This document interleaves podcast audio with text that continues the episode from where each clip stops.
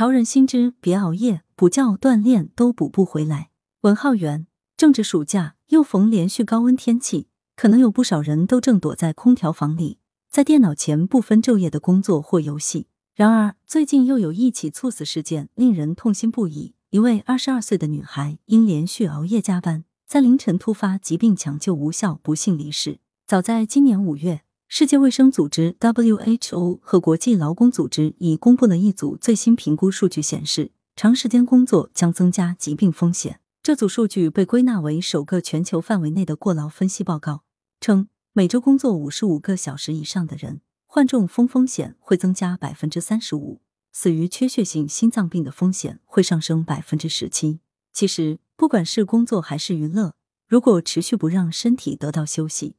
都一样会增加疾病风险，因此熬夜也成为一项高风险的活动。睡眠过少可能带来持久的大脑损伤。有研究表明，经常熬夜会导致我们免疫力下降、脸色暗淡、视力下降、肠胃功能紊乱、健忘、失眠等熬夜综合征，威胁我们的身心健康。一项针对过去二十年里人体和动物进行睡眠活动的研究结果还显示，睡眠过少很可能带来持久的大脑损伤。会增加阿尔茨海默病等神经退行性疾病的风险。研究人员称，我们的大脑有两个关键区域，一个区域称为蓝斑，负责管理清醒和警觉；一个区域是海马区，它在记忆形成和学习方面起到重要作用。如果我们每天少睡两个小时，这两个区域都会受到显著影响。他们在观察了连续几天睡眠不足的小鼠后发现，持续的睡眠不足可以导致小鼠大脑的这两个区域的神经元死亡。同时会导致前额叶皮层的炎症发生，蓝斑和海马区的胎儿蛋白和淀粉样蛋白水平增加，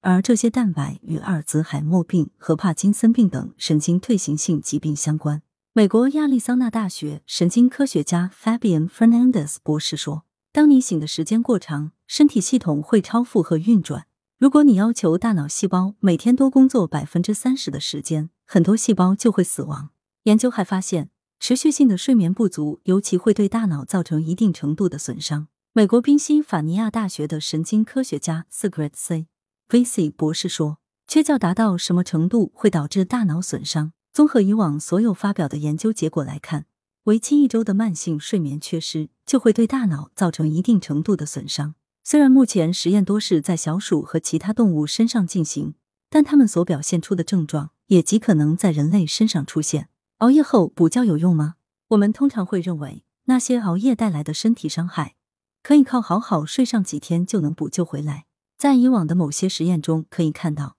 在睡眠不足的大鼠和人类的大脑中，经常会观察到腺苷水平升高，而这种升高在补觉之后就会迅速恢复正常。腺苷可能是短期睡眠不足导致困倦和认知能力下降的原因，但它的水平在长期睡眠不足的动物中并没有显著升高。但越来越多的研究却发现，睡眠不足会导致蓝斑和海马区的活性氧水平增加。这些活性分子如果不加处理，就会损伤神经元，增加氧化应激，最终导致神经元死亡。而神经细胞死亡带来的损伤，单靠补觉并不能完全恢复。其中一项研究曾提供了一个惊人的数字：在年轻小鼠的实验中发现，为期十二周的睡眠不足造成了持续的蓝斑和海马区神经细胞数目的下降。即便这些动物在随后一年时间里睡眠保持正常，它们这两个区域的神经元数目也没有恢复。所以，我们应该相信，慢性睡眠不足带来的伤害可能是永久的。虽然主观的困倦和情绪变化在补觉之后会恢复正常，但是用客观检测衡量的警觉和认知表现方面仍出现了持久的下降。补觉可能无法完全恢复长期睡眠不足造成的伤害，锻炼并不能抵消熬夜的伤害。在另一个案例中，我们还看到连续熬夜加班后的年轻人，虽然也补了会儿觉，却在健身房里猝死。这或许也在提醒我们，希望通过运动来消除加班或者熬夜带来的身心疲劳，也一样要做到劳逸结合。如果不小心步入误区，锻炼也一样会带来健康问题。长期熬夜会让我们体内激素水平发生短暂的紊乱，不仅会导致某种刺激食欲的激素水平升高，让我们多吃东西，变得肥胖。还会让我们免疫力下降，无法抵抗外来病菌的入侵，更容易生病或者新陈代谢失调。熬夜人群还普遍长期存在紧张、焦虑情绪。正常情况下，我们的确是可以通过长期运动来控制体重，提高自身免疫力。但熬夜后的身体其实已出现上述种种问题。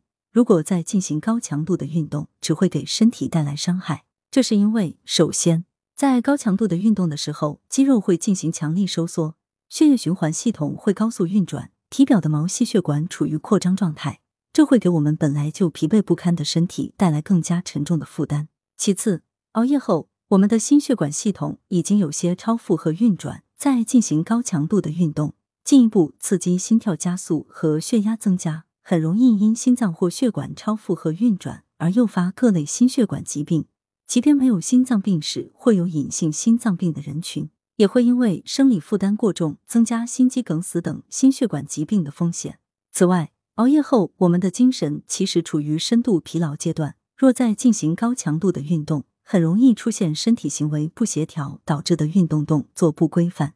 这又会增大各类运动损伤发生的可能性。如果你本身有规律锻炼的习惯，在一段时间不得不熬夜后，还是想坚持运动，又该怎么做呢？建议还是先好好睡一觉，消除身心的疲惫后，再恢复正常的锻炼。如果实在不想打乱自己坚持锻炼的习惯，也不妨做出相应调整，适当减小运动的强度和运动量，而且运动中还应该时刻监控个人心率，要严格控制在两百二十减年龄数乘百分之六十的心率以下，我们的心血管系统才会保持在相对安全的强度范围内。总之，能不熬夜就别熬夜，实在不得不熬夜，也尽量不要长时间的持续这种状态。而且，熬夜后身体状态最好的恢复方式仍然是睡眠，而不是锻炼。来源：羊城晚报羊城派，责编：易之娜，校对：赵丹丹。